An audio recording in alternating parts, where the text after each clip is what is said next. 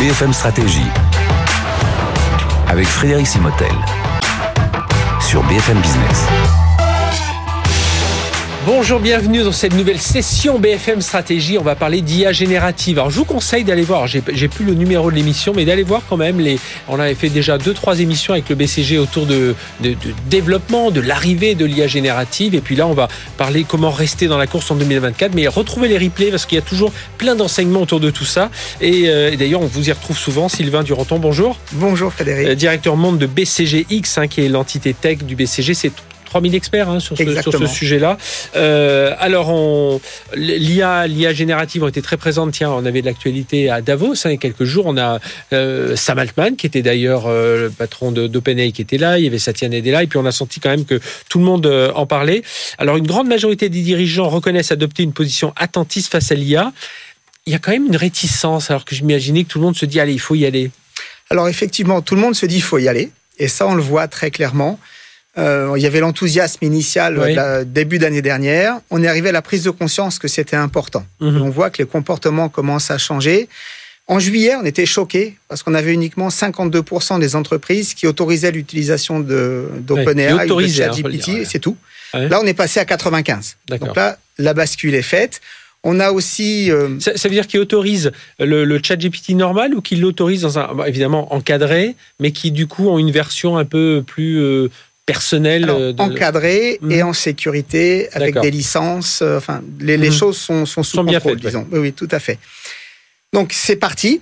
Maintenant, on a 71% des entreprises et des dirigeants qui nous disent on va augmenter nos budgets tech pour l'an prochain. Et évidemment, GenAI, c'est l'un des trois sujets principaux à 89%.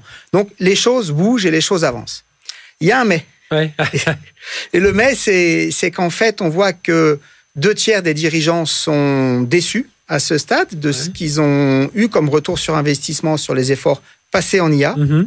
Et plus inquiétant, on a bien 10% d'entreprises qui sont ambitieuses, qui investissent beaucoup, qui se donnent des objectifs difficiles à atteindre. Mais on a 90% des entreprises qui, même si elles veulent faire plus, ne veulent pas faire assez plus, si j'ose dire, puisqu'en fait, on nous dit, ou c'est compliqué, il y a beaucoup de technologies, la réglementation n'est pas claire. Donc nous, on va attendre, on va faire quelques petits tests. les gens aussi. Et on va faire. quelques petits tests. Et du coup, on a 10% de champions, 90% de spectateurs. Ça suffit pas. Oui, et puis il faut trouver, vous en savez quelque chose au BCG, parce que vous recrutez aussi, il euh, euh, faut trouver aussi les bons talents. Et, la France, on est plutôt, euh, on est pionnier, on est un peu en avant. On a l'impression, on a nos pépites, hein, dont on parle toujours, les Mistral, les Lighton, les Hugging Face. Alors la France, sur l'appétit IA, très en avance. On est vraiment dans le peloton de tête mondial. Mhm. Sur euh, l'ambition des dirigeants, on est dans le peloton de tête mondial. Donc ça, c'est des très bonnes nouvelles. Maintenant, sur euh, est-ce qu'on a formé les gens, est-ce qu'on y est vraiment? Un peu moins. Et là, mhm. on est plutôt dans le peloton de queue mondial. Donc, mhm. on a des talents. Quand on demande aux dirigeants, bah, alors votre, entre, votre équipe dirigeante, est-ce que vous avez confiance, est-ce qu'ils comprennent euh, les enjeux associés à l'IA La France fait beaucoup mieux que le reste du monde. Là où ça pêche, c'est pour euh, passer à l'échelle, c'est le déploiement, et on souffre un peu, d'ailleurs comme toute l'Europe par rapport aux autres grandes mhm. régions, d'un peu plus de lenteur au déploiement, un peu plus de bureaucratie, un peu moins d'agilité. Et, là, il y a un enjeu fort. Et les freins, c'est principal. Alors, je parlais des talents et des compétences, parce qu'il faut quand même des gens. Et on sait que, alors les très très forts, ils sont pas aussi nombreux que ça. Hein, faut pas. C'est pas comme les. Enfin, même si on manque de développeurs informatiques, mais il faut pas juste être data scientist et, et, développeurs. Il faut vraiment des gens euh, très très alertés sur ce sujet-là. Donc, il y a ce sujet, les freins, donc ce sujet de trouver les talents, les compétences, mais il y en a d'autres. Alors, il y en a d'autres. Il y en a un autre qui est finalement euh, par quoi on commence Est-ce qu'on va vraiment gagner de l'argent Quelle stratégie on se donne Donc il y a toute cette question d'une espèce de vision un peu de ce qu'on va mhm. faire en GNI et par quoi on va commencer, les gros sujets. Et le troisième, on en a beaucoup entendu parler, mais c'est est-ce qu'on prend un risque en termes d'éthique, en termes de droit, en termes de propriété intellectuelle on a le procès en ce moment euh, intenté par euh, le New York Times vis-à-vis mhm. d'OpenAI, par exemple, donc qui crée un contexte où 89% des dirigeants se disent bah, finalement, est-ce que c'est bien le moment d'avancer? Oui, et puis on a bien vu autour de l'IACT, hein, ça sortait, les gens disaient qu'ils étaient contre, hein, il y a une bascule. Alors, euh, alors, selon vous, vous avez cette expérience aujourd'hui, est-ce que cet attentisme-là, il, est, il est logique Parce qu'on a déjà eu hein, dans d'autres technos, les entreprises attendent un peu, testent un peu et, vous en êtes, euh, vous les accompagnez là-dessus. Mais là, on sent que cette IA, c'est tellement important, il faut y aller plus vite. Enfin voilà. Alors là, pour le coup, oui, oui, oui, on ne peut pas attendre.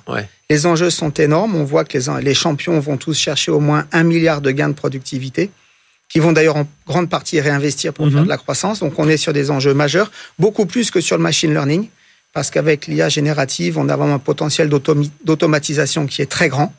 Donc c'est un enjeu énorme qui, mhm. est là, et il faut que les entreprises apprennent à, à déployer en fait ces, technologies. Il y a un peu une espèce de muscle à bâtir pour se dire, pendant que les ventes continuent, je suis capable de faire évoluer en profondeur ma technologie, en profondeur mes organisations, mes processus et mon modèle social, mon modèle RH. C'est plus que de l'agilité, là. C'est une organisation. Ah, c'est beaucoup plus que simplement l'agile au sens. Pendant qu'on navigue, on est en train de changer les voiles et tout Il faut tout changer pendant qu'on navigue et c'est très difficile. Et les entreprises qui disent, ben, on attend de savoir quel est le meilleur modèle. De toute façon, il n'y en aura jamais un qui sera meilleur dans toutes les situations. On attend que le réglementaire soit calé. Il sera jamais complètement calé. Mhm. Il faut avancer pour apprendre à bâtir ce muscle parce que, comme vous dites, c'est très difficile de changer tout ça à la fois. Et on voit d'ailleurs que ces entreprises championnes, elles ont déjà formé en profondeur 25% euh, de leur 25% de leurs effectifs. Oui, on a, bah, au, CES, il y avait L'Oréal hein, qui était très présent là-bas, qui disait qu'ils sont en train de former aussi leur euh, leur, personnel. Euh, il y aura des gagnants, des perdants, mais même dans ceux qui se lancent, il y aura des perdants? Voilà. Alors oui. Ouais. Mais Ma conviction personnelle, c'est que ceux qui ont réussi le passage euh, à l'IA précédente sont bien mieux positionnés pour réussir le passage avec cette IA. Il y a une espèce de deuxième chance pour les autres. Il faut vraiment la saisir. Mhm. Alors, ce serait quoi les recettes gagnantes, en Sylvain Duranton? Bah, Si on y croit, la première chose, c'est on se fixe des objectifs ambitieux et derrière, mhm. on investit pour de bon. Les champions investissent plus de 50 millions par an, enfin, se sont engagés euh, dans les années à venir, rien que sur l'IA. D'accord, donc juste tester le cas d'usage, ça suffit pas. il faut vraiment Il faut déployer et il faut mettre des ressources. Ensuite, il y a des enjeux très forts euh, sur ce qu'on va pousser. Mhm. Et beaucoup d'entreprises se contentent de se dire on va acheter des solutions sur le marché qui vont m'aider à gérer mes mails, qui vont aider mes contrôleurs financiers à faire de meilleures analyses. C'est très important. Mais déployer des solutions existantes, ça va les générer peut-être 10, 15, 20% de gains de productivité hein, maximum il faut absolument se saisir des deux vrais sujets. Le premier, c'est de reconstruire certaines fonctions autour de l'IA générative en, mhm. en, allant chercher 50-60% de gains de productivité. Ça peut être le marketing, la compliance, évidemment la relation client, les centres d'appel, l'ingénierie, la maintenance, c'est très large. Et puis il y a de nouveaux business à bâtir, et vous parliez de L'Oréal tout à l'heure, avec leur conseiller beauté. Le conseiller beauté, ils ont créé un nouveau canal, un nouvel objet qui n'existait pas. C'est une invention d'un nouveau business. Mhm. Et les gagnants, ils se contentent pas de déployer, mais ils vont aussi refaire des fonctions, les reconstruire autour de l'IA générative et créer des nouveaux business. Oui, je pense que l'atout aussi pour former les gens, alors sans jouer sur la crainte et le côté anxiogène, c'est leur dire que de toute façon leur métier va changer, donc ils ont intérêt à ils ont tout intérêt à s'y intéresser tout de suite pour pouvoir, euh, bah voilà, enclencher la transformation d'eux-mêmes de leur métier.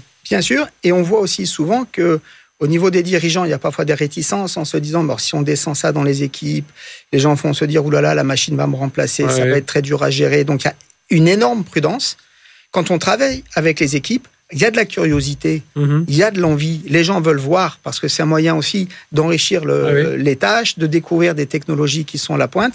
Et en fait, c'est des sujets qui, sur le plan euh, RH, social, se passe beaucoup mieux que ce que craignent la plupart des dirigeants. Et moi, c'est ce que je dis aussi ici même, hein, chez BFM, je dis à tout le monde, mais utilisez, puis vous, vous en verrez les limites et vous en verrez aussi surtout les avantages. Alors, les autres bonnes pratiques que vous avez pu repérer, alors? Alors, c'est toujours combiné IA et IA générative. On a trop d'entreprises qui se posent encore la question de se dire est-ce que c'est deux équipes séparées Est-ce que j'arrête tout ce que j'ai lancé en IA mhm. En fait, c'est quand on combine les deux qu'on a les solutions les plus innovantes. Et puis il y a ce sujet, investir sur tout ce qui est euh, relations, relations humaines, équipe, sociale, qui est vraiment le nerf de la guerre sur ce sujet. Quand on interroge les entreprises, là dans notre étude, on a un consensus en moyenne à 46% des équipes qui doivent être formées. Et ça, c'est ce qu'on dit aujourd'hui. Et mhm. je pense que la réalité sera au-dessus de ce chiffre. Mhm. Mais aujourd'hui, c'est quand même 46%. Et quand on dit, bah alors, euh, vous avez formé vos équipes, bah, il y a moins de 10% des, des, entreprises qui disent qu'ils en ont formé plus de 10%. Donc il y a un énorme décalage. Et les entreprises qui gagneront, et celles qui commencent à gagner, c'est celles qui prennent à bras le corps ce sujet, ce sujet RH et ce sujet social. Et puis, vous, vous, vous insistiez là-dessus tout à l'heure, c'est ce côté IA responsable aussi, c'est de, de, faire comprendre aux gens, on n'est pas en train de fabriquer une arme nucléaire pour, pour euh, demain. Enfin, justement, si on apprend à la contrôler, apprend à travailler avec. Tout à fait. Alors c'est un gros enjeu parce qu'il y a des il y a des enjeux qui sont des enjeux d'image, il y a des mhm. réputationnels, il y a des enjeux juridiques, il y a des enjeux de CO2 et effectivement les entreprises s'éduquent et les entreprises les plus avancées, elles sont pas à se dire où est-ce qu'on met de l'IA, elles sont à se dire bah, pour tel sujet, comment est-ce que je navigue dans le triangle des Bermudes mhm. qui est j'optimise mon coût, j'optimise la latence, le temps que ça met pour répondre et euh, j'optimise la pertinence des réponses. Et l'architecture et le choix des modèles dépend des situations. on a trop d'entreprises aujourd'hui qui pensent qu'avec une architecture unique, elles traiteront tous les sujets. Et ça, c'est complètement irresponsable et ça ne fonctionnera pas. Et je, me souviens, lorsqu'on s'était vu donc plus dans ce développement d'IA générative, vous disiez, il faut faire attention, le, trouver le bon cas d'usage, trouver des talents, on l'a dit. Et puis le, le, coût aussi, attention à pas non plus se laisser euh, déborder. ça, c'est important. Très élevé parce que si vous regardez sur une des applications les plus déployées aujourd'hui, les centres d'appel. On peut avoir euh, des coûts d'utilisation euh, de l'IA générative qui sont entre 5 et 10 dollars ou qui sont de quelques cents.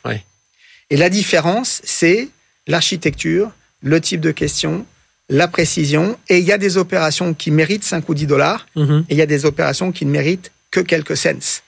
Et le gros enjeu pour 2024, ça va vraiment être le passage à l'échelle. Et sur ce passage à l'échelle, je suis peu inquiet sur les sujets réglementaires. Mhm. Je suis, je pense que le nerf de la guerre pour les entreprises, ce sera cette navigation dans ce triangle des Bermudes, parce que c'est ce qui fait qu'on sera capable de passer à l'échelle ou pas. Donc 2024, c'est l'année charnière. En 2023, on a découvert, on a accéléré, découvert et accéléré d'ailleurs en même temps. 2024, c'est cette année charnière. C'est complètement l'année charnière. Et je pense que si on peut se donner un objectif pour l'Europe ou pour la France, c'est de passer à 90% de spectateurs à 50% de champions. Bon, eh bien, c'est tout le mal qu'on nous souhaite en tout cas. Hein. Mais c'est vrai qu'on on le voit bien, il faut accélérer ça. Euh, tester et puis vous verrez bien alors tester dans un cadre sécurisé évidemment euh, par rapport à la fuite de, euh, de données par rapport à l'éthique etc mais vous, allez très vite voir les, les, limites. À votre niveau déjà les limites et les, et les atouts et puis ensuite bah, il faut répondre à ça dans l'entreprise. Merci Sylvain Duranton euh, directeur monde de BCGX BCGX qui est l'entité du Boston Consulting Group qui est dédié justement à la tech et 3000 experts qui, qui suivent ça au quotidien qui doivent aussi j'imagine se former en permanence. Allez à très bientôt pour une nouvelle session de BFM Stratégie